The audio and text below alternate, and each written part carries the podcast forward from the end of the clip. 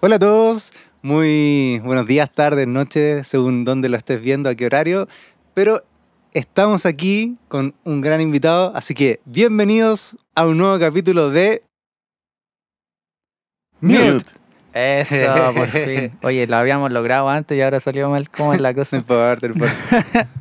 ¿No les pasa esto siempre? Siempre nos pasa que nos equivocamos. Sí, ¿Siempre? sí. El 100% de las veces. No, no, No, no. Una, una vez la Hubo un chuntamos. capítulo que le hicimos a la primera, pero es porque el silencio ahí que acelera los corazones de algunos. Sí, pero oye, me gusta que esto que en todo caso. Ya, oye, sí, muchas gracias por estar acá acompañándonos una vez más. Eh, ha sido una travesía interesante en la que nos decidimos a hablar de producción musical. Sobre todo en esta primera temporada, en los errores que cometemos todos, ya sea productores, ingenieros, músicos eh, y cualquier persona relacionada. Y lo que queremos hacer al hablar estas cosas es eh, vis- visibilizarlas para evitarlas en el futuro, ya sea en tus propios proyectos o en proyectos que hagas para otras personas. Y para eso, el día de hoy tenemos tremendo invitado. Tremendo invitado aquí de corte del más filete nacional internacional, ¿ya? Queremos presentarles a Max Donoso. Gracias por tenerme. Max, muchas Gracias, por gusto, estar acá. Gracias por venir. Muchas gracias por estar acá en tu estudio. Sí, estamos, gentilmente Max nos, nos acogió en su estudio, nos hizo cafecito, se Sí. ha portado súper bien, así que le agradecemos. Eh, si quieren trabajar con él también. Oye, está van a aparecer sus redes por ahí. Ahí, Aquí está, hay- ahí está, mi red. Puro talento, puro talento, de verdad. Sí. Max tiene una carrera eh, ya, se puede decir, bien prolífica. ¿Cuál es la palabra? no sé qué quiere decir. Prolífera. Larga. Sí. Fructífera. Ha tenido una, una carrera bien fructífera en Chile, eh, trabajando con diversos artistas y, y de verdad hay, yo lo admiro mucho. Hay mucho que aprender de este hombre y tiene muchas Sí. experiencias para contarnos, pero nos gustaría que partiera él mismo presentándose. Sí. ¿Qué estudió Max Donoso? ¿Quién es Max Donoso? ¿Cómo te defines? ¿Cómo, ¿Cómo te te defines? presentarte? Porque a veces las presentaciones como que después uno queda así como, oh, no, no, no soy yo. Así Sí. como- Eh, ya, pues, a ver, Adelante. hagamos el, el intento por, por- por hacer la presentación. Mi nombre bueno, es Max Donoso. eh, soy multiinstrumentista y productor musical. Eh, empecé estudiando violín desde los 6 años eh, y en algún momento tuve la idea, no sé si buena o mala idea, de decirle a mis papás, me quiero dedicar a esto, muy temprano en la vida. Entonces mis papás dijeron, dale, si eres constante, entonces vos dale. Y es lo, probablemente la música es lo único que ha estado con- conmigo eh, durante toda mi vida. Eh, Oye, pero qué lindo igual que tus papás te hayan impulsado desde siempre. sí. Eso es algo que no toda la gente encuentra. sí, sí, y, eh, privilegiado en ese sentido. Sí, qué lindo. Y bueno, estudié música popular en una universidad acá en Santiago que se llama la UNIAC. Ahí descubrí la producción musical y acá estamos. Muy bien. Muy bien. Muy bien. ¿Y qué, qué tal la- el, el estudio al menos? Eh, a, a otros invitados que hemos tenido le hemos preguntado lo mismo. ¿Vale la pena estudiarlo como estudio? Eh, O ahora es- ya, Mira, es debatible. ahora ya con los años que uno lleva de circo, de repente dice, ¿por qué estudié esta cuestión si es, es tan autodidacta a veces? Sí, O- sí. Yo, yo siento que lo más importante de estudiar música eh, no tiene tanto que ver con el contenido que aprendí, que sí es, valio- que sí es muy valioso, pero creo que lo más importante para estudiar, de estudiar música es la gente que conocí. Claro. Eh, tú no sabés si la persona con la que estás estudiando en 5 o 10 años más es el futuro Magic en el Beat, ¿cachai? Ujú. O el futuro gran productor de Chile que está ganando Grammys y es probable, lo más probable es que sí esté esa persona ahora en una escuela de música, ¿cachai? O no, Claro. bueno, todo es debatible, Sí, pero, es pero debatible. yo siento que conociendo, conocer gente es una de las cosas más valiosas de estudiar música. La experiencia. Sí. Sí. Yo, yo fui el alumno que sacaba puros 7 Ya. y no, no, eso no lo recomiendo. el Mateito, Sí. eh, ¿fue un, ex- ¿fue un esfuerzo sacarse puro 7 o te salía? Mm, Mira, en el colegio me fue mal, mal así más o menos mal. Salí con promedio 6, pero, pero, pero hacía el peo. Me, salí con buen promedio porque mi mejor amigo del colegio era la persona más matea de la historia del colegio. Salió con él 6.99, una cuestión así como ridícula, nunca antes vista en mi colegio. Y estudiaba con él, entonces me iba bien.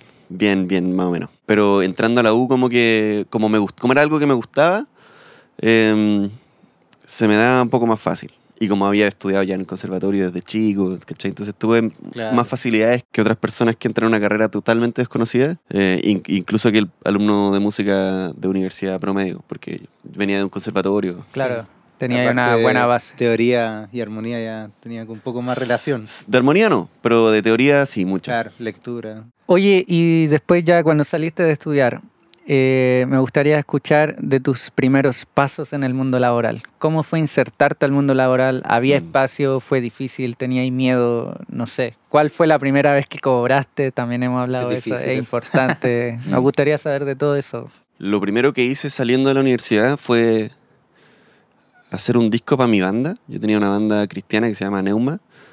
Em, Siempre nombran bandas buenas en esta entrevista. ah, qué tierno. hay, hay una canción de ese disco que me gusta mucho, loco. ¿Cuál? Esa. eh, cuán grande es tu amor y tu misericordia. Bonito, bonito. Bueno, me ese, encanta. ese fue el primer disco que produje. Y me pagaron comprándome el Complete 8. ¿Ya? Eh, sí. Buen canje, igual, tener la buen suite de Native Instruments. sí. Sí. O sea, y con ese y con el Complete 8 hice el disco. Claro. Eh, así que esa fue como mi primera pega. Y después de eso vino otra más que cobré. Y después vinieron otras que cobré. Y en general, como en ese sentido, siempre pude cobrar mis trabajos. No sé si no partí cobrando mucho, pero, mm, pero siento que ese primer disco marcó un presente para mí de decir como, dale, si me pagaron con un suite de programas que vale, no sé, por lo menos 500 lucas, entonces puedo cobrar más o menos Ujú. ¿cachai? Tuve la suerte de hacer mi práctica profesional con un productor que admiro mucho, que se llama Dani Ventura, ¿Ya? eh, chileno, que vive ahora en Texas. Y él también fue como una especie de mentor en mis inicios produciendo, ¿cachai? Entonces, él, él me enseñó mucho a cobrar, me, me, cobraba, me contaba cuánto cobraba él y me, me asesoraba mucho en ese sentido. Entonces, también me ayudó harto, harto para partir. Qué bueno. Oye, en ese sentido se, se me ocurre una pregunta. O sea, en verdad son dos. Y ya mencionaste tu primer trabajo y después que hubo otro que te pagaron y eso. Los clientes, ¿de Ujú. dónde venían? ¿Eran amigos? ¿Eran del círculo? Y con respecto a lo mismo, porque dijiste que este mentor te dijo cuánto cobraba, pero muchas veces lo que cobráis depende del cliente. Sí. Como el presupuesto que tengan, en qué esfera se muevan, artística, Sí. etcétera. Si son amateurs, si ya son Sí. músicos famosos, etcétera. Yo siento que, bueno, cuánto cobráis depende mucho del- de, de tu poder de negociación y de cuánto valor le podía aportar a las personas. Obviamente esto no es algo que yo habría sabido hace, yo empecé el 2012, hace 11 años. Em, pero mi segundo... ¿Somos de la misma época? Sí, Sí. salud. Yo partí ahí mismo, pero como lo mencioné, me dediqué primero a la música en vivo. Claro, Y me de- estoy dedicando full al estudio desde el 2018 recién. ya. No, yo Sí. sí tuve un lapso de música en vivo, eh, porque me invitaron a tocar como con un artista im- impresionante chileno, em, pero siempre volví al estudio. Eh, ¿Aquí qué estábamos hablando? De los precios de los de los clientes. precios. Ah, los precios. Mi primer, bueno, mi primer cliente fue mi banda. Y en el fondo los tuve que convencer para yo, Ujú. convencer para yo producir con ellos. O sea, para yo producirnos. Eh, en un inicio no, no querían mucho, como que no me tenían mucha fe. Pero empe- empecé a maquetear algunas cosas y me dijeron como, oye, loco, esto suena mucho mejor que nuestro primer disco. Entonces ya es un, un paso más arriba y dijeron, ya, produzcamos, produzcamos el disco contigo. Y mi segundo cliente fue, creo que una persona que hoy se llama, o sea, todavía se llama, siempre se llamó. se, Se No, se no se Mario, llama. Mario Reynoso, que es un artista también cristiano. Eh, y él, en esa época, él se dedicaba a trabajar, él trabajaba en la construcción, y, pero tenía el sueño de ser como un ministro así musical. Y mm, hicimos un disco entero, de una. Hicimos un par de canciones y después hicimos un disco. Y él me pagaba bien, como que quizás negoció los precios, pero... Y yo tampoco cobraba mucho, de haber cobrado 180 lucas por producción en esa época. Y decía, ya, o a lo mejor me dijo, te puedo pagar 150, y yo dije, ya. Y para mí, bacán, pues. Sí, tenía claro. pega y tenía un poco de plata. Oportunidades, hay que aprovecharlas. Qué bien, qué bien. ¿Y después los, si- los siguientes clientes, eh, los buscaste o te buscaron? ¿O cómo, Em. es, o cómo es en general la dinámica? Sí, como que siempre hay una cuestión de boca a boca. Siento que para mí fue como, como una bolita de nieve que empezó como a girar y empezó a, a- a pasar. Ahora, no te miento que hubo etapas en mi vida donde gané, no sé, po, 500 lucas en un año, ¿cachai? Que es re poca plata. eh, o sea, nadie vive de aquí. vivir, sí. He estado ahí. Estoy ahí. ¿cachai? y es durísimo. Sí. Sí. Y yo siento que empecé a ganar plata más consistentemente, así como en serio, de poder como pagar un arriendo. eh, yo diría que desde el 2017, 2018. Ya. O sea, pasaron años así. Seis años, si calculamos más o menos. Oye, menos. y no sé si hago saltos temporales, pero ¿cómo fue para ti la transición de estar en estudio, pasar a escenarios y volver a estudio? Porque quizá hay gente que, o sea, en nuestro ambiente o solo se dedica al estudio, pero no hay tantas personas como híbridas que puedan compatibilizar las dos cosas. Sí, em, fue una experiencia súper loca. Como, yo siento que fue como del destino en realidad. Como que un día yo viví en Australia un año y volví de Australia así como con la mano por delante y una por detrás. Y había, en Australia hice cero música, hice unas clases de piano, ponte tú, pero, pero sí fui jardinero, ¿cachai? Me pasé un año haciendo cosas nada que ver para pagar el arriendo. Y volviendo, como que a la semana de volver, me llamó un loco de una banda que se llama La Otra Fe. Me dice, Max, queremos trabajar contigo, creemos que eres bacán. Y dije, ¿de dónde crees que soy bacán si no tengo nada como publicado tocando? ¿cachai? Eh, dije, ya, vamos. Y empecé a tocar con La Otra Fe. Y rápidamente como que Lalo, que ahora está en la oficina al lado, quien es director de, de Cami hoy en día, me llamó y me dijo, oye, ¿nes- ¿tú sabes tocar mandolina? Y yo le dije, sí. Men- Mentira. Toda la noche aprendiendo. Mentira. YouTube. Eh, ¿Cómo tocar y? Y dijo, ya, que necesito un violinista y un mandolinista para el proyecto de esta artista nueva que se llama Cami. Y yo dije, ya. Y ahí estuve tres años, pues, tocando, tocando con, con la Cami. Qué bacana experiencia. Y, y yo siento que ese, es, esa cosa fue, fue un desafío, porque yo no estaba tan preparado para tocar en vivo. De hecho, en los años con Cami tuve que invertir mucha plata armándome para tocar en vivo. ¿cachai? Yo tenía un- mi violín, que era un, es un violín antiguo, que no se puede enchufar, por supuesto. Tuve que comprar un violín eléctrico, ¿cachai? Entonces, yo creo que uno de los tres años de Cami me los gasté así en puro en equipamiento. puro eh, comprar una guitarra rica, la pedalera. Sobre todo el violín, que no es un instrumento tampoco fácil No, pues no es un instrumento fácil. de comprar. Sí. Pero fue, fue un aprendizaje muy bonito ver del otro lado, ¿cachai? Lo que pasa con la música cuando, el, cuando los artistas como que llegan a un público y el público escucha la música en vivo y fue muy bonito conocer eso. Qué buena. Qué no bacán. volvería a hacerlo, pero, pero muy bonito. Pero lo conociste. Sí. Es bueno incursionar en todos esos mundos. Me, me gusta. Oye, y ya aquí, como la gente sabe, estamos netamente en la primera temporada enfocados en hablar en malas experiencias. En cosas que nos han dolido como profesionales o como músicos y que Sí. hay quedado con la bala cruzada y que después miráis tu producción y a pesar de que la amáis porque es tu producción, ya sea en el área que trabajaste, hay Ujú. algo que te trae un mal recuerdo. No sé. Me gustaría que tú nos contaras alguna experiencia, si estoy seguro que tenéis más de alguna. ¿Qué se te viene a la cabeza así? Que alguno de tus clientes algún error cometió o tú como profesional Em, te mandaste Algo que no te algún- deje dormir Sí. todavía. tú como profesional te mandaste algún error que Varios, hasta pues, ahora decís, pucha, ¿por qué hice eso? Em, pucha, es que son muchos, son, son muchos los, los errores que uno comete y las malas prácticas por las que uno pasa.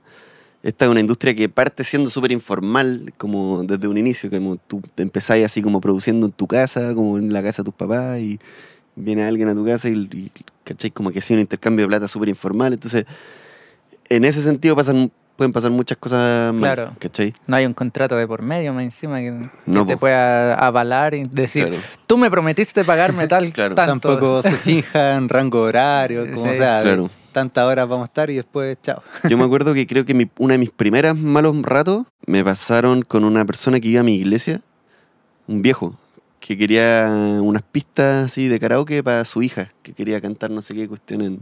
¿Ya? Y yo le dije, ya, yo las puedo hacer, y yo feliz, y las hice, y me las corrigió todo, se las mando, y no me respondió más. Oh. No, y qué feo. Típico de iglesia. No me contestó más. Loco, yo he tenido peor experiencia con personas de la iglesia que con gente Sí. de afuera. Sí. Las confianzas. sí. Em, y no me contestó más, no me contestó más. Y un día dije, ¿sabes qué? No pasó mucho rato, pasó como una semana, ponte tú, y el loco no me contestaba, no me contestaba. Y dije, loco, vos no eres cristiano, qué desilusión. Eh, ojalá se sepa en la iglesia que tú eres así para que te echen. Y al otro día me contestó y me dijo, loco, te pasaste para la punta. y me transfirió. Te pasaste para la puta por cobrarme. Eso no se hace. No, no, o sea, como el- no sé si quizás yo, yo fui muy Sentí perseguido una- y, y una dije amenaza, como sí. Y dije como en volada el loco me iba a pagar igual. Pe- Pero como, como no me respondió en una semana, dije, loco, eres un imbécil. Como- Oye, pero a todo esto que lo mencioné, yo justo el otro día veía un post de un amigo que es productor musical y puso lo mismo en Facebook.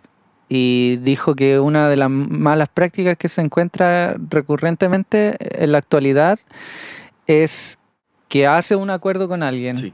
O te habla y te dice, ya quiero hacer un trabajo contigo, incluso lo empezás y empezás a maquetear, lo que sea, y de repente la persona te hace lo que se denomina ghosting, como Sí. que te deja de responder. Entonces él denunciaba eso en un post así como muy, muy formal y yo lo encontré súper ad hoc, que es que, eh, ¿sabéis qué? Eh, si tú estás en la casa y estás trabajando con alguien, está permitido que tuviste una emergencia de plata y ya no podáis seguir el proyecto. Está permitido, ¿cachai? Total, Está voy- permitido que el trabajo que te mostraron no te guste y no queráis seguir con la persona.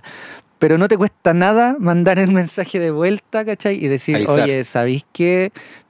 Mi hija se cayó, no sé, mi esposa está enferma o yo me caí, me quebré una pierna, gasté en una operación, no te puedo pagar, podemos pausarlo, etcétera, no sé qué podemos hacer. O decirle, oye, ¿sabéis qué? No me gusta cómo está quedando, creo que voy a ir con otra persona, otra opción, te pago hasta donde llegamos y dejémoslo hasta acá. Pero eso de no responder, no sé si es muy cultura chilena o qué, Se pero se da demasiado. Se da demasiado que la gente te deja de hablar. Sí, Sí, a mí me ha pasado también. sí. Empiezo proyecto y la persona de repente no tuvo plata, es generalmente el, el motivo. No tiene más plata para seguir, pero no te hablan más. Claro. ¿cachai? Y tú quedaste con el proyecto a media ahí ocupando el disco Que duro. probablemente no se sienten mal, Sí, no sé. pero es feo. Es a feo. mí, sí. Yo, yo desde que empecé a cobrar la mitad por como al inicio del proyecto y la mitad después, como que dejé de tener ese problema. Claro, te ¿Cachai? aseguráis eso. No parto si o sea, porque una mitad. persona que ya pagó la mitad para hacer una cosa contigo de no es- perder la está en la obligación de, claro, de estar involucrado en el proyecto para no perder su plata, pues, ¿cachai? Ujú. Y tú estás obligado a trabajar ¿Por qué? porque ¿Queréis ten- la otra parte? tenés- te tienes que pagar la otra mitad, ¿cachai? Exacto. Una vez me pasó, una persona X me mandó a producir una cuestión y desapareció. Me pagó la mitad y desapareció. Y me habló dos años después. un, Igual poco, es- un poco tiempo después. Y me dijo, ya, pues quiero terminar.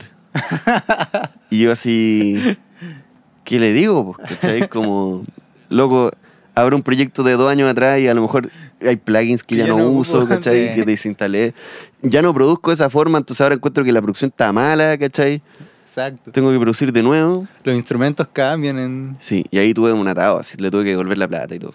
Oh, Sí. devolución de Sí, plata. sí. Y sentí que votaste ese trabajo. Sí, bueno, aparte era terrible malo, así que. Pero Y actualmente, ya que esas son experiencias, ¿qué crees o qué ves que seguimos haciendo mal? O, o ya que estás ahí en esta asociación, ahora que tenéis tu estudio así bonito, que yo me acuerdo que una vez eh, a mí me invitaron a una sesión de grabación tuya, no sé si te Sí. acordáis.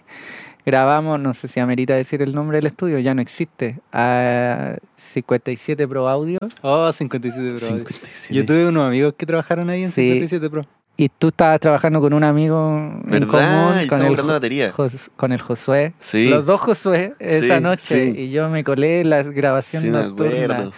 Entonces, eso, por ejemplo, eso es un cambio que yo he visto y que antes recurría a estudio, quizás ahora lo sigue todavía. haciendo, pero ya tenía algo, por ejemplo, ya armadito, bonito, cómodo, que trae Un gente. privilegio.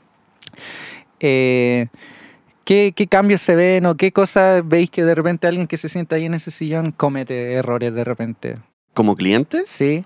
em, Yo creo que el- uno de los grandes errores de los clientes es creer que tu trabajo los va a llevar como, los va a impulsar como a la fama inmediatamente. Ese creo que es el mayor error de, de la, sobre todo los clientes más chicos y menos experimentados en el mundo de la música. Como que siento que muchas personas llegan acá con una expectativa De brígida porque saben que tú produjiste tal canción de tal artista. Entonces yo quiero lo mismo, ¿cachai? Claro. Pero lo mismo no solo a nivel musical, sino quiero lo mismo En resultados de en fama. resultado y quiero los 5 millones de reproducciones también, ¿cachai? Y es como, loco, Sí. Qué heavy eso que lo mencionas, porque eh, al menos esto es una queja mía. Yo tengo esta queja interior eh, con, con la industria, que me da pena y me da rabia que todos los artistas quieran trabajar siempre con las mismas personas. sí, entonces, al final, por ejemplo, en mi círculo de ingenieros de mezcla o de grabación, al final son los mismos 5 o 6 ingenieros que se quedan con el 90% del mercado chileno. Y, y es una queja que tienen los músicos de que, claro, hay que descubrir talento nuevo, están siempre los mismos artistas en los escenarios, eh, miren a los artistas jóvenes, ¿cachai? Hay talento emergente, pero yo digo lo mismo con los ingenieros y productores. Hay mucho talento emergente que es poco visibilizado por ese, Sí. por ese motivo que tú decís. Al final la gente siempre quiere trabajar con las mismas personas porque creen que ese es el paso para la fama sí. y muchas veces no lo es. Ahora, si lo pensáis, es súper lógico eso, porque, bueno, de partida las compras nunca son racionales, ¿cachai? Claro. Eh, tú te compráis la GoPro, ¿cachai? Porque la GoPro es bacán, pero te aseguro que hay 15 otras marcas de cámara Que hacen lo de acción mismo que hacen mejor. exactamente lo mismo por la mitad del precio, sí. Sí. pero tú querés la GoPro, ¿cachai? Mm. Eh, y eso es un, es un clásico. Y yo creo que. Yo siento que es importante saber que uno, como persona que trabaja en el rubro de la música, uno también tiene que invertir en, en hacer, en convertirse la persona a la que otros quieren llamar, ¿cachai? Eh, y, en- y entiendo la frustración cuando tú decís como, ¿por qué ahora están todos los reggaetoneros queriendo producir con este productor y no conmigo? ¿Cachai? Mm. Pero, pero yo creo que también cuando me hago la, como la pregunta en reversa, digo, ¿qué puedo hacer yo para ofrecerle a un artista Claro, Algo ¿cachai? mejor. algo que le pueda aportar el mismo valor? ¿cachai? claro. Eh, y claro, generalmente un productor no tiene cómo decir, onda, tú vas a producir conmigo. Yo produje a Denise Rosenthal. Eh, uno como productor no tiene cómo decirle, y, si- y el- si el productor te lo dice es porque te está mintiendo, onda, tú vas a llegar a hacer lo mismo. ¿cachai? Claro. Es imposible. Es que eso, Pero- esa es la cosa, como tú lo dijiste bien claro, que trabajes, es que yo lo veo como niveles de talento más que el resultado final, porque hay mucho de suerte, Claro. hay mucho de marketing también, Claro. hay mucho de un buen manager que te ponga en un escenario correcto, en un festival indicado, no sé. Pero quizá el mismo resultado de talento eh, lo puede encontrar en otras personas, pues, Sí. como tú lo dijiste, la camarita. Sí, Es yo, lo mismo. sí, pero yo creo que también es el rol de nosotros como invertir en los artistas, ¿cachai? Eh, jugártela por los proyectos que te gustan, ¿cachai? Mm, Eh, yo siento que nosotros también ten- tenemos el sesgo de decir como necesito ahora, no sé, pues a mí me gusta producir música urbana. Entonces es muy fácil decir como, ¿cómo hago para producir ahora el Stanley? ¿Cachai? Y el Stanley, loco, está ganando un montón de plata con el productor que ya le funciona, ¿cachai? Entonces, quizá el camino no es producir a Stanley, el camino es producir a otro cabro que llegue a ser Claro. igual o más grande que Sí. Stanley, ¿cachai? Eh, pero es una inversión, ¿cachai? Porque ese cabro probablemente no tiene plata y tú tenés que creer en el proyecto y podéis negociar otras cosas del proyecto. Es una, es- al final es un poco jugar al loto, Claro. pero, pero yo creo que es importante hacerlo. Sí, estoy completamente de acuerdo. Y al mismo tiempo, lo mismo, eh, por eso te digo, siento que es lo mismo del- de parte del artista con la persona con la que quiere trabajar. Claro. Como me encantaría trabajar con Magic, no me da la plata para pagarle, pero me puedo asociar con este otro productor Claro. que tiene súper buenos resultados y juntos podemos lograr algo Claro. increíble. No sé. Sí, pues. Pero a mí me pasa harto con lo que están hablando ustedes, que por ejemplo, eh, a veces queremos los resultados sin vivir el proceso. Y, y- es lo que... Lo hemos hablado Max, en este que podcast. probablemente voy contigo porque sé que produces tal cosa y, y a lo mejor me falta años de, de haber madurado como artista, de haber trabajado mi música, mi proyecto. Y la verdad es que sin el tiempo invertido de, de- de la otra persona, los resultados no vienen solos. No, pues, no vienen solo. O sea, una producción musical siempre tiene dos, dos aristas. El productor tiene que ser bueno, sí, El artista también tiene que tenerlo claro, tener, saber onda, cuál es su nicho, cuál es su negocio, Claro. Cómo se generan platas en su mundo, ¿cachai? Eh, eso, es complejo, Sí, es complejo. es muy complicado. Pero, es- pero, por ejemplo. Es interesante es, eh, hablar esto. A mí me encanta hablar esto. No, a, a mí igual me gusta, pero si, si, por ejemplo, yo creo que harta gente te conoce por tu, tu trabajo, a, a mí igual hay, hay harta parte de tu trabajo que admiro y me gusta escuchar. El- por ejemplo, ahora hace poco cuando descubrí a Loy- Loyalty, yo, yo no Ah, sí, Sí. Me, me gustó harto cuando me, me mostraste manifiesto y después lo volví Sí. a escuchar con detención y dije como... Es un bolón. sí, qué buena, qué buena la idea conceptual. Pero si tú miráis para, para atrás y, y claro, has recorrido harto camino, ¿hay algo que como que podríais como decirle a la gente que está recién empezando que hay cosas que evitar, cosas que de repente tú decís como, pucha, esta experiencia sería más fácil si nosotros hiciéramos las cosas diferentes? Hay muchas, y en todo, yo creo que en todo orden de cosas, desde cómo trabajar, o sea, cómo, cómo trabajar en el programa que usáis para trabajar, hasta cómo te relacionáis con las personas, ¿cachai? Eh, yo te diría que lo primero que tenéis que hacer es evitar verte como una persona que quiere solo ganar plata, ¿cachai? Mm. Porque estamos en un rubro de, de- de un- estamos, hacemos, hacemos arte al final del Claro. día. Eh, nos guste o no creer, o sea, yo hago música urbana y ahí... Hay Ahí mucha quienes, ahí quienes quieran o no Sí. creer que la música urbana es arte, da lo mismo Sí. eso. Pero, es- pero estamos en un rubro que se mueve por cosas pasionales, ¿cachai? Eh, entonces te tiene que gustar lo que estáis haciendo y te tiene que gustar lo que estáis haciendo para la otra persona con quien estáis trabajando. Creo que yo, que eso es súper importante. Hubo una época en la que yo solo pensaba en plata y cuánto me voy a pagar por esto. Entonces, y obviamente sería un desagrado de persona, pues, ¿cachai? Nadie quiere trabajar con una persona así. Eh, pero sí quieren trabajar con personas que quieren hacer crecer tu proyecto, ¿cachai? Creo que eso es el primer consejo que le podría dar a una persona que está partiendo. Como averigua cómo tú puedes aportar valor a las personas que van a trabajar contigo, ¿cachai? Y, eh, y así todo va a ser un poco más fácil. Eh, eso por un lado. Por otro lado, creo que tenéis que saber qué es... No, no sé si tenéis que saber, pero es, mucho, es tanto más fácil cuando tenéis una idea general de dónde queréis llegar, ¿cachai? Entonces, desde el punto de vista artístico, yo que me quiero dedicar a hacer pop, eh, me, me pasa que ahora estoy haciendo un análisis de la música que he producido eh, y veo que está un poco muy complicada. Claro, ¿cachai? no sé. Eh, creo que eso es algo que hablamos Entiendo, la última vez que nos vimos. Eh, que, claro, Bacán Manifiesto es una de mis producciones favoritas, pero es una de las que menos bien le fue de ese disco, porque es tan rara, ¿cachai? Y tiene movimientos tan raros y, y- y- y pasan cosas súper entretenidas, como el pad es una nota de la voz de la Loyalty que suena increíble, pero a nadie le importa, ¿cachai? y tiene 800 acordes, y, pero a nadie le importa. Con ¿cachai? música para músicos. Claro, es música para músicos y, y quizás tenéis que saber para quién estáis haciendo música. ¿Cachai? Date el gustito, escoge tu kick, escoge tu sonido bien. Haz- Date los gustos, pero entendiendo que, que lo que te gusta a ti también le tiene que gustar al, Al oyente público, final. ¿Cachai? Claro. Ese, ese es el negocio al final. ¿Cachai? Sí.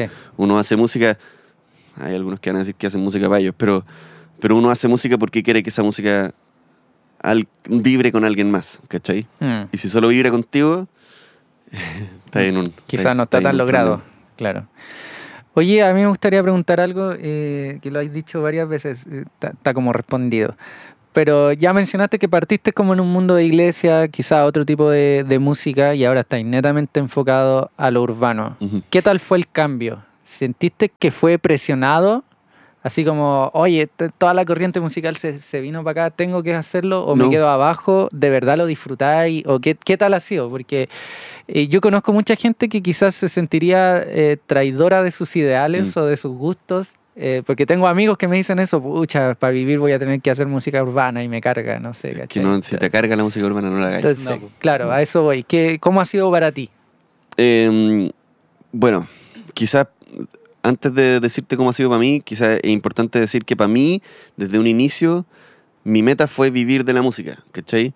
Eh, si eso para mí hubiera, se hubiera visto, no sé, pues yo arre- eh, fabricando cables para mi guitarrista favorito, probablemente sería igual de feliz que yo haciendo pistas para un reggaetonero, ¿cachai? Ujú.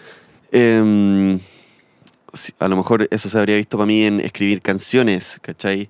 Em, pero, pero a medida que va pasando, que vaya avanzando en la vida, eh, y no como un camino único, te vas dando cuenta que se abren ciertas puertas nomás, ¿cachai?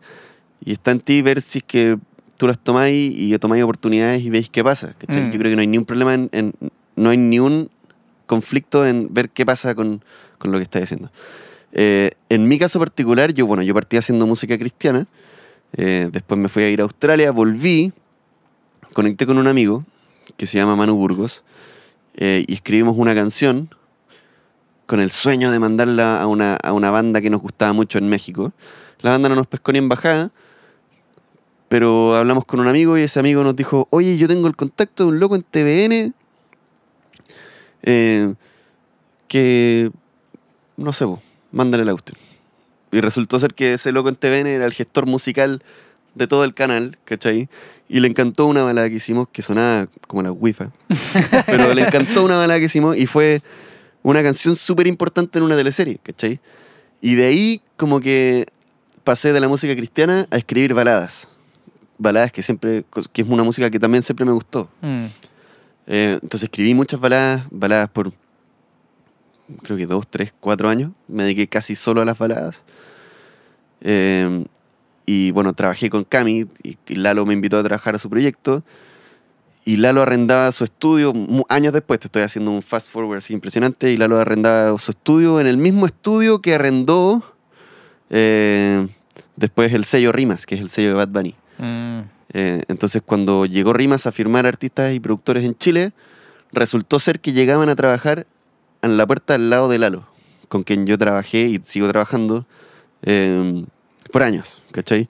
Entonces, llegué un día al estudio de Lalo a grabar unos violines para un show de la Cami y estaba el representante Don Rimas Chile, ¿cachai? El Nico. Y justo yo estaba produciendo un reggaetón para un cabro, como porque un cliente llegó y quería hacer reggaetón y fue mi primer reggaetón, básicamente.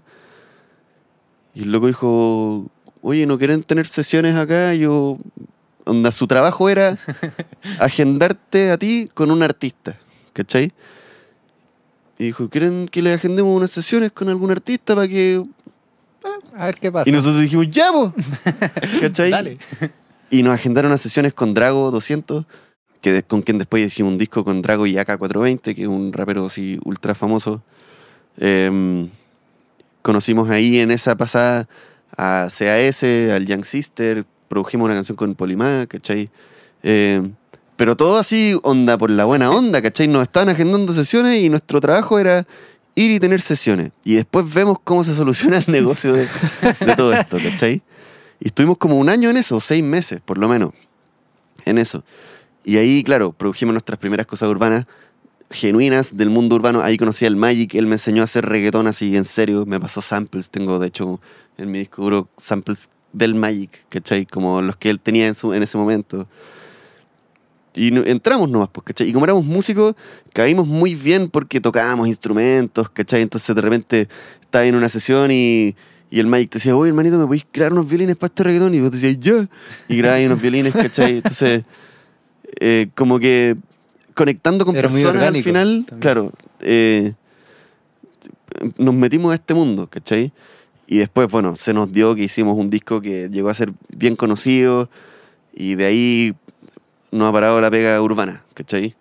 Ahora está parando porque nos hemos decidido alejar de, de hacer solo música urbana, como nos dejamos de definir como productores urbanos Ujú. y nos definimos como, como productores pop. Y eso probablemente al mundo urbano no le gusta mucho, pero, pero claro, así fue como llegamos. Y fue todo así, se abre una puerta, una oportunidad y la cruzáis y veis qué pasa. Y si, no te, y si te carga, no volvís nomás, po. Claro. Qué interesante. Qué, qué bacán escuchar de tu experiencia y, y ver que las oportunidades dieron fruto.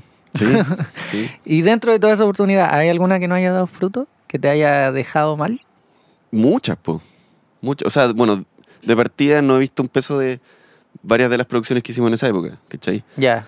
Em, Te quedaste con la experiencia, ¿no? con la experiencia. Con los contactos. y con los contactos.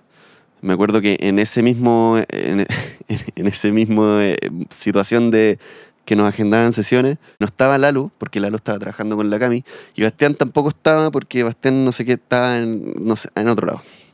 Si yo era el único que podía estar en la sesión y llega este loco ultra drogado y se empezó a poner súper agresivo, ¿cachai? Porque no le funcionaba, estábamos creando un dembow dominicano que será como y como, como una energía súper baja y como este loco venía jalado, venía gritándole al micrófono. Venía más rápido. Y ahí por primera vez me sentí así como en peligro en una sesión. Eso fue una mala experiencia. Quizá, oye, eh, yo había escuchado historias como esas dentro del género urbano. ¿Crees que son más comunes de lo que parecen? Eh, ¿O no te no? sabría decir.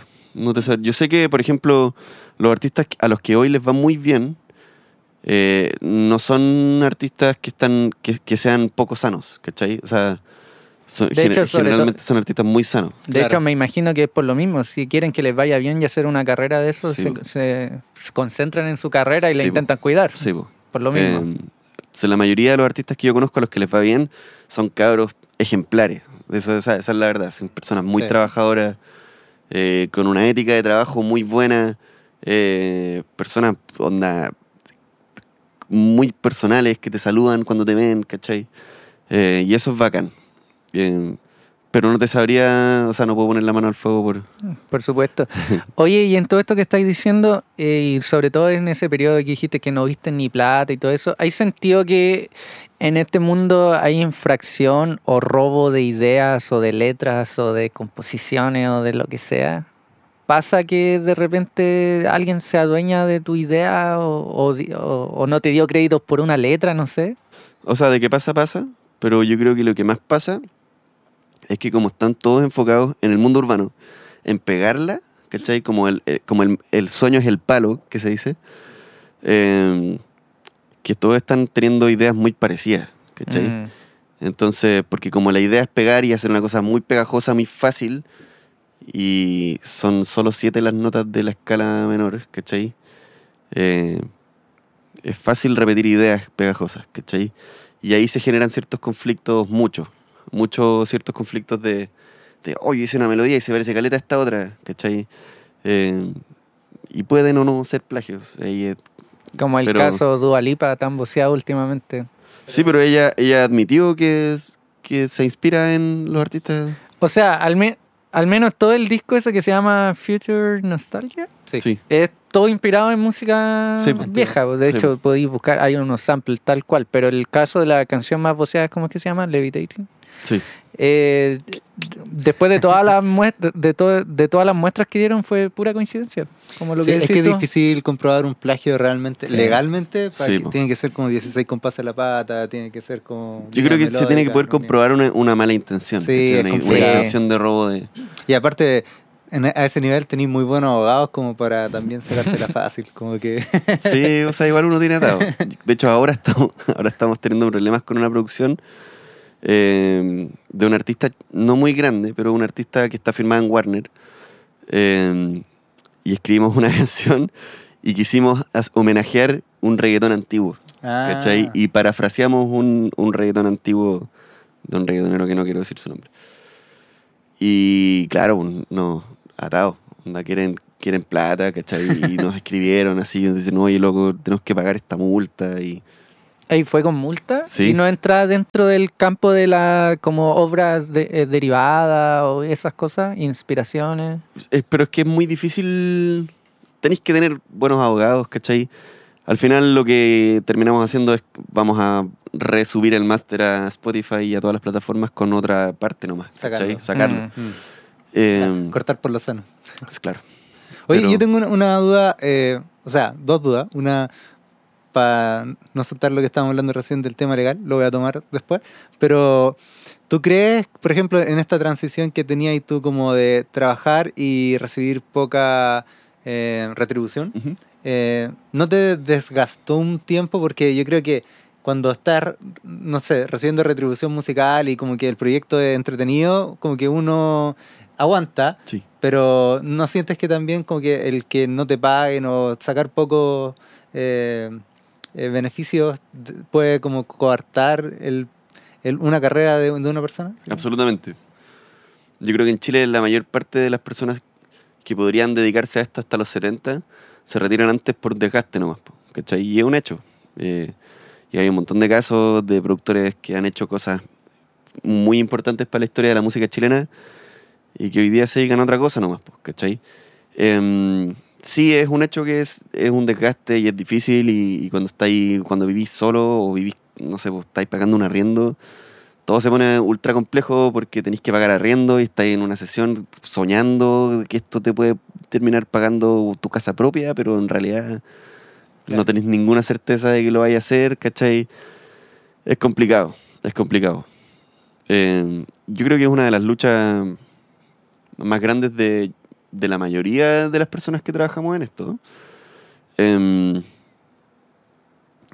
pero hay que buscar, o sea, te tiene que gustar mucho dedicarte a esto y tenés que tener una resiliencia Claro. En algún momento va a dar resultados. casi patológica, claro. Hay que ser porfiado. Esa es la ser- palabra. sí. Como se dice en Chile, porfiado. Hay que Ya, ser porfiado. y, y retomando, ¿cómo se convive con la, el área un poco más legal de, de la música, como contratos, como Mm. mala experiencia tuya a nivel de descubrir ese mundo como un poco más profesional, pero a la vez como... Eh, es un mundo muy complejo, muy, muy, muy, muy, muy, muy complicado. Eh, porque como, aunque es, no sé, pues, no- nos- no- nosotros no somos lo más grande que hay en Chile, pero, pero, pero quizás por lo mismo convivimos mucho con proyectos que tienen que sí o sí tener un contrato y proyectos que no tienen un contrato, ¿cachai? Hemos tratado de implementar el contrato para todos los proyectos que hacemos, ¿cachai? Y es muy difícil porque el contrato de partida te asusta. Cuando tienes una persona que va a grabar su primera canción, Firmar algo eh, ya firmar algo ya es un poco temeroso. sustito. Eh, y por otro lado tenéis los contratos que de repente son un poco brígidos, ¿cachai? Y que cuando firmáis tu primer contrato veis, oye, esto dice que, no sé, po. por ejemplo, un- una cosa clásica en los contratos, que tú cedes los derechos de aquí hasta el infinito en cualquier formato de reproducción habido y por haber, ¿cachai? Eh, una vez firmé una cuestión que cedía los derechos hasta el fin del universo. Al infinito y más allá. molestando. Textual. Onda, tú- cedes tus derechos de imagen para cualquier formato de reproducción en cualquier país o lugar del universo. ¿Cachai? Onda, si llegan a poner el video donde tú sales tocando Oh, pero la en mente de quién redactó ese- Plutón, tú no tienes cómo cobrar ese derecho. Claro, desde que Fly Me to, to the Moon como que llegó a- al espacio, Claro. alguien se aseguró y dijo, Total, toda parte del mundo, del universo. Eh, entonces, claro, esas cosas de repente también te dan susto. Asustan. La primera vez que firmaste un- una sesión de derechos hasta el fin del universo, decís, chucha.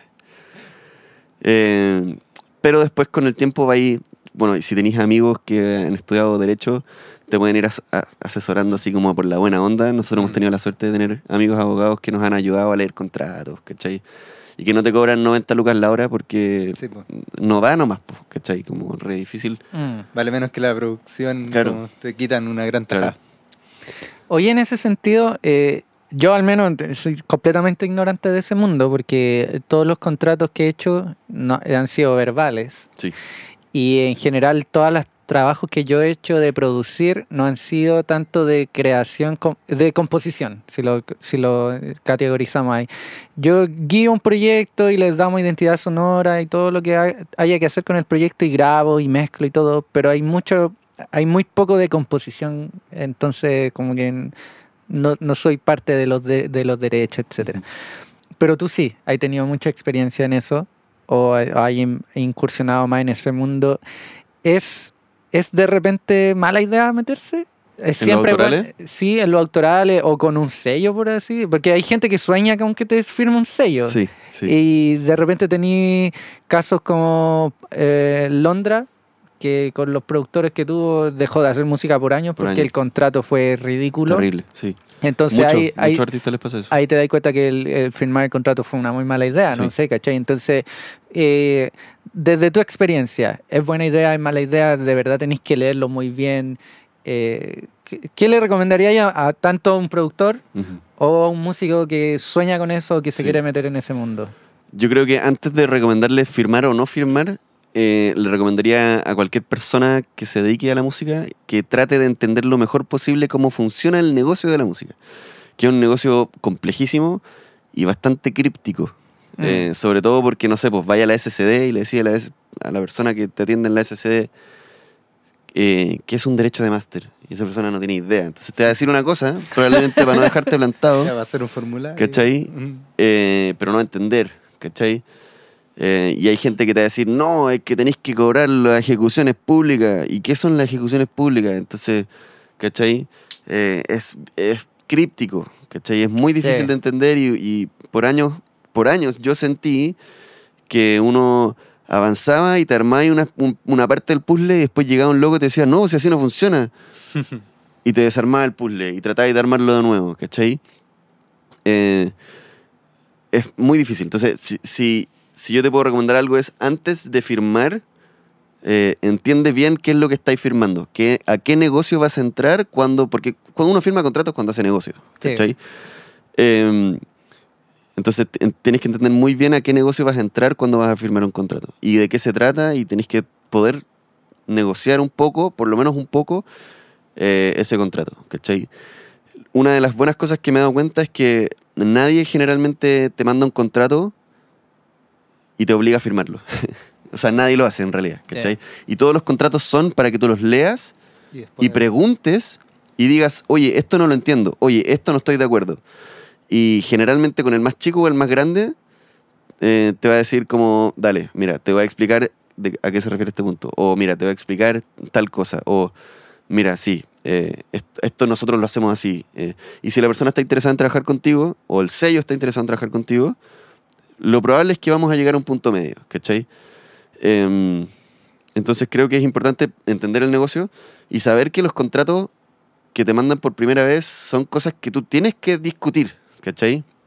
No es, voy a aceptar estos términos leoninos, ¿cachai? Claro. Claro. Y si no hay una, una opción de, de poder negociar esos términos, eh, entonces no, tenís, no estáis obligado a firmar el contrato. No, bueno, te quedáis sin ese negocio, Claro. Pero no estáis obligado a firmar ese contrato, ¿cachai? Entonces creo que eso es importante también decirlo. El, el problema de Paulo Londra estuve viendo es que él tam- también como que lo engatusaron un poquito, ¿cachai? Y le pusieron una cámara y le dijeron, tenemos tu contrato de, de editorial para que te hagas famosísimo y con una cámara, entonces el loco firmó este contrato para la cámara y resultó ser que era un contrato 100% real, no fake. Y era terrible el contrato y, Sí. ¿cachai? Pero a muchos artistas les pasa. Hoy día estaba viendo en redes sociales a un artista que decía, loco, no firmen con sellos, ¿cachai? Em, pero tenéis que saber qué es lo que estáis haciendo y, y qué es lo que estáis firmando y qué es lo que qué es lo que va a pasar cuando firmes ese contrato. ¿Qué, qué es, ¿Cómo va a funcionar tu negocio? ¿Cachai? Mm. Entonces, en resumen, es mala idea. Eh, No, porque no, yo creo que no que es mala idea siempre. No, es mala sí. idea siempre. Ahora, Se fue la talla. si ¿no? tú puedes entender realmente bien tu negocio, probablemente no necesitas de un sello para poder llevar a cabo tu Claro. negocio. Mm. Lo, malo es que aquí también entran mucho las ilusiones, las aspiraciones de alguien como pensando que esa es la realización total de, de lo que siempre esperaste. Sí. Poder tener como una prima grande, me refiero a recibir una gran cantidad de dinero. Y como que, claro, ahí como que la, la hiciste, pero, pero qué hay detrás de los contratos es bien oscuro. Sí. Eh, es Yo- que depende del contrato, claro. Sí, sí. Sí, yo creo que, de hecho, con el Richie lo estábamos hablando, yo le decía hoy día, me gustaría que después de tener otras se- se- sesiones de este podcast con gente que sepa más que nosotros, que pueda traer luz a la gente en esta área.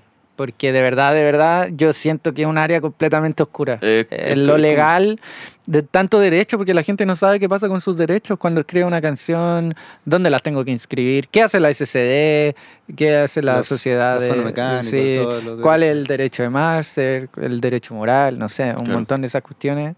Sería... Cómo se dividen los royalties. Sí, porque ni siquiera en la, en la escuela lo enseñan, pues, No, escuelas de música... Y deberían enseñarlo. Del, sí, el, el- yo tengo amigos que estudian producción musical ahora, en este año, y no le enseñan nada de eso. Deberían enseñarlo. Nada, Sí. nada.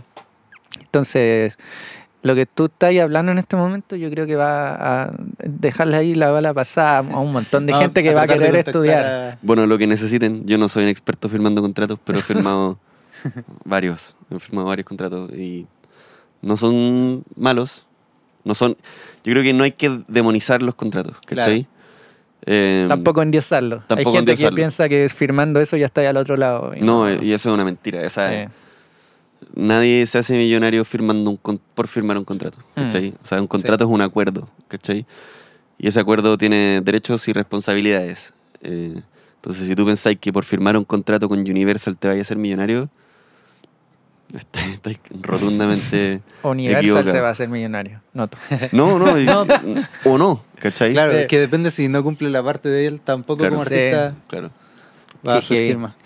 Oye, y eh, estaba pensando, ya cambiando un poquito de tema, dijiste que había un artista con el que decidiste no trabajar más. ¿Es caso único ese artista, el que nombraste que llegó ahí todo duro? No, no, no es el caso único. No es caso único. De hecho, a medida que va pasando el tiempo, nos hemos puesto más selectivos con los proyectos que tomamos. Eh, entonces, evitamos tomar, por ejemplo, proyectos que sabemos que hay una persona que quiere trabajar contigo eh, porque le vaya a cobrar barato, ¿cachai? O sea, hoy día la primera persona que se va de, de- de la lista de personas, y, y somos honestos en decirlo, es como, loco, si tú estás buscando una producción barata, donde tú estás cotizando conmigo para ver si te conviene producir conmigo, lo probable es que no te va a convenir, ¿cachai? Mm. Eh, nosotros queremos trabajar con personas que quieren trabajar con nosotros, eso de partida, ¿cachai? Y también queremos trabajar en, con- en proyectos que creemos que tienen un potencial de surgir, ¿cachai? Entonces, claro, no te voy a mentir que uno no está haciendo 100% de músicas que uno ama hacer todo el día, todos los días, ¿cachai? Eh, es un trabajo y de repente toca, no sé, pues, editar locuciones, ¿cachai? Toca hacer un proyecto de un artista que no te gusta tanto, ¿cachai? Pero apuntamos a poder hacer siempre eh, música con la que resonamos mejor, ¿cachai? Y, que- y- y música con personas que creemos que saben o van a saber qué hacer con ese contenido una vez que lo terminamos, ¿cachai? Eh, entonces, con el tiempo uno se va poniendo un poco más selectivo. Idealmente, onda, en, el mundo ideal, uno trabajara solo con artistas con los que uno... ¿Te gustan? Claro, que solo O con que tenía artistas- afinidad también. claro. Y, y, por ejemplo, eh, Max, como en tu experiencia de los últimos años, ¿ha- ¿has sentido que, porque el, res- el sur- resurgimiento de, de lo urbano ha hecho como un poco más que en Chile hayan como de nuevo un movimiento en la industria, Ujú. como que ha crecido un poco la cantidad de producciones de, eh, como de público masivo? Ujú. como que eso es bueno para la industria como para poder eh, tener más ingresos, poder como haber movimiento. ¿Cómo crees que, que afecta esto como en general a, a los que están recién partiendo, como oportunidades, como este es el único camino, como dedicarse al urbano, como... Claro, claro. Yo creo que es sí o sí positivo porque estamos viendo que hay gente que consume ma- material chileno, ¿cachai? Eh, y creo que eso es una luz de esperanza para todas las personas, no solo las personas que les gusta el urbano, Mm. eh, sino las personas que quieren hacer otras músicas y que se dieron cuenta o se pueden dar cuenta que hay un lugar donde su música puede ser bien recibida, ¿cachai? Eh, De hecho, ahora la cuota de música chilena que era por obligación en la radio suplir está- es mucho más fácil de o sea, suplirla. ya está súper suplida, Sí, claro. hubo un tiempo cuando se puso esa norma que era difícil suplirla y se repetían los mismos artistas. Ahora Claro. el- la paleta de artistas que ponen en la radio es mucho más amplia.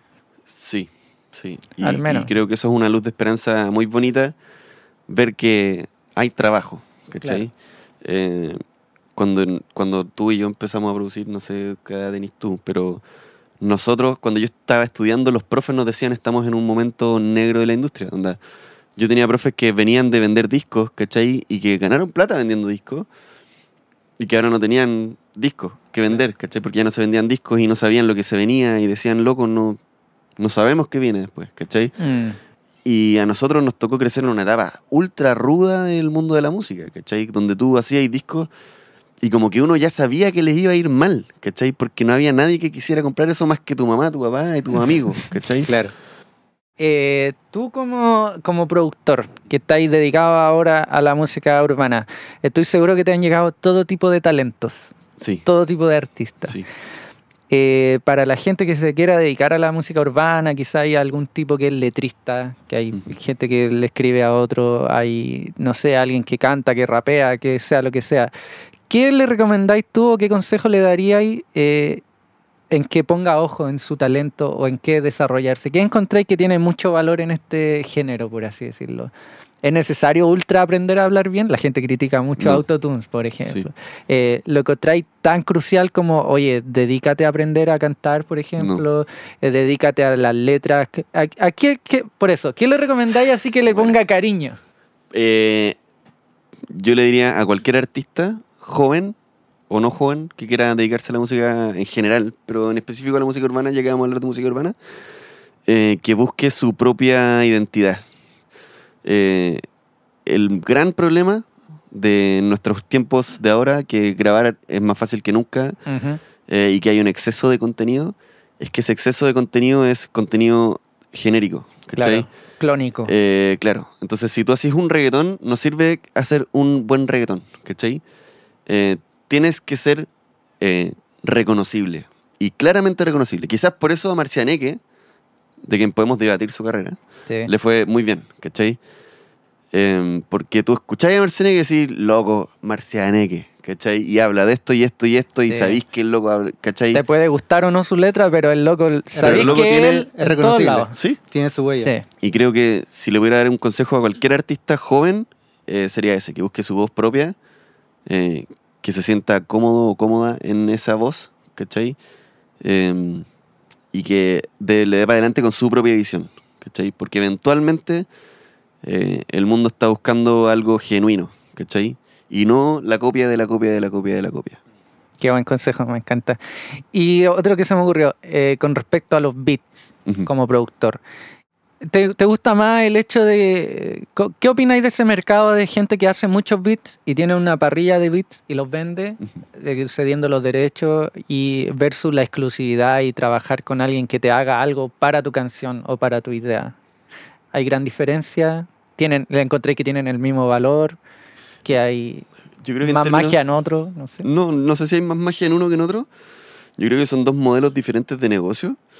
Eh, el que te funcione y que te acomode, que sea ese el para ti. Eh, a mí no me gusta hacer beats sin pensar en el artista, ¿cachai? Eh, y mi sueño personal es hacer canciones con las que personas resuenan, ¿cachai? Mm. Eh, y, yo haciendo beats y subiéndolos a BeatStars, eh, estoy dejando como a, a la deriva un poco mi parte del trabajo, ¿cachai? Porque hago mi trabajo y después llega un loco y lo compra muy barato y hace una música que puede o no representarme, ¿cachai? Y, y, en- y creo yo que es un poco dejarlo a la deriva, Mm. ¿cachai? Em, pero eso es mi caso, ¿cachai? Eh, uno es más romántico también, y, pero si yo viera que vendiendo beats en BeatStars puedo pagar y cumplir el sueño de la casa propia, por decirlo de alguna forma, probablemente también lo consideraría. ¿cachai? Claro, validez. Em, yo creo que no hay, no hay grandes pecados, siento como con la música, ¿cachai? Como si tú, si lo que tú estás haciendo te acomoda y te gusta, entonces está todo bien. Buena, buena. Hay mucha gente que critica el beatmaking, el, el ser... Sí, y se entiende, y los beatmakers no son productores, y es verdad, ¿cachai? ¿sí? Pero... Pero no, no tiene menos valor. De hecho, es algo que queremos después profundizar en eso, que como hablamos de producción musical y separamos la etapa, claro, ser un productor es mucho más que hacer un beat. Sí. Pero tampoco hay que quitarle el mérito de hacer un beat que finalmente te convierte en un compositor, o sea, Sí. de alguien, ¿cachai? Ya Sí. sea que ocupaste recursos puros sample MIDI o stems o lo que sea, finalmente fue tu idea lo que armaste y compusiste algo, ¿cachai? Sí. Igual tiene tremendo valor. Entonces, creo que es hora de que como industria dejemos de bajarle el valor a eso Sí. y, ponerle en el lugar que corresponde. Aparte, algo que com- comentábamos que en el primer capítulo tal vez nosotros presentamos el modelo como Tradicional. tradicional de, de la producción musical, que se divide en etapa, que pero esta es la nueva forma que hoy en día los jóvenes están resolviendo el trabajo de composición. Claro. Que Total. es, es tener un beat y una persona al final arma todo lo que es la música, el arreglo a través de pistas, secuencias y funciona. Entonces, Total. Tiene mucho valor. Y mira, yo siempre digo que yo a los 17 años estaba jugando con caca, ¿cachai? No estaba haciendo nada. Y hoy día hay cabros chicos que, claro, si nos vamos en el estricto rigor de las cosas, no son productores musicales, están haciendo beats, ¿cachai? Pero están haciendo más música que yo a los 17, Claro. ¿cachai? Cuando hay cabros hoy día a los 17 haciendo música que está muy buena, ¿cachai? Entonces creo que eso tiene su valor, su valor Sí. es bonito y ojalá haya un espacio más grande aún para estos cabros para surgir, ¿cachai? Sí, por eso yo estoy de acuerdo en, en el Richie que dimos la mirada tradicional y yo estoy de acuerdo con la mira- mirada tradicional, las cosas como son. E- Eres productor, eres lo que sea, pero estoy completamente en desacuerdo en quitarle el valor. Eso, Sí, total. quitarle el valor. Y ya para ir cerrando, que esta conversación que estuvo buena, eh, algo más que agregar, algo aquí ya Micrófono libre. abierto. Micrófono abierto. Micrófono abierto. Sí. Open mic. Eh, no, no sé si queréis cerrar con algo, invitar a la gente o ¿Alguna contar alguna experiencia así reforzar? puntual, claro. Sí, hay una cosa que me gusta decir constantemente, que es que es importante que las personas que, que bueno, de repente, a ver, ¿cómo digo esto bien? Porque es, es un, es un punto importante que tiene que ver con la salud mental. Eh, el mundo de la música está lleno de problemas eh, emocionales, ¿verdad? Eh, y es un hecho que el- quienes trabajamos en el mundo de la música somos más propensos a sufrir problemas de salud mental. Y creo que... Y emocional. Y emocional, claro.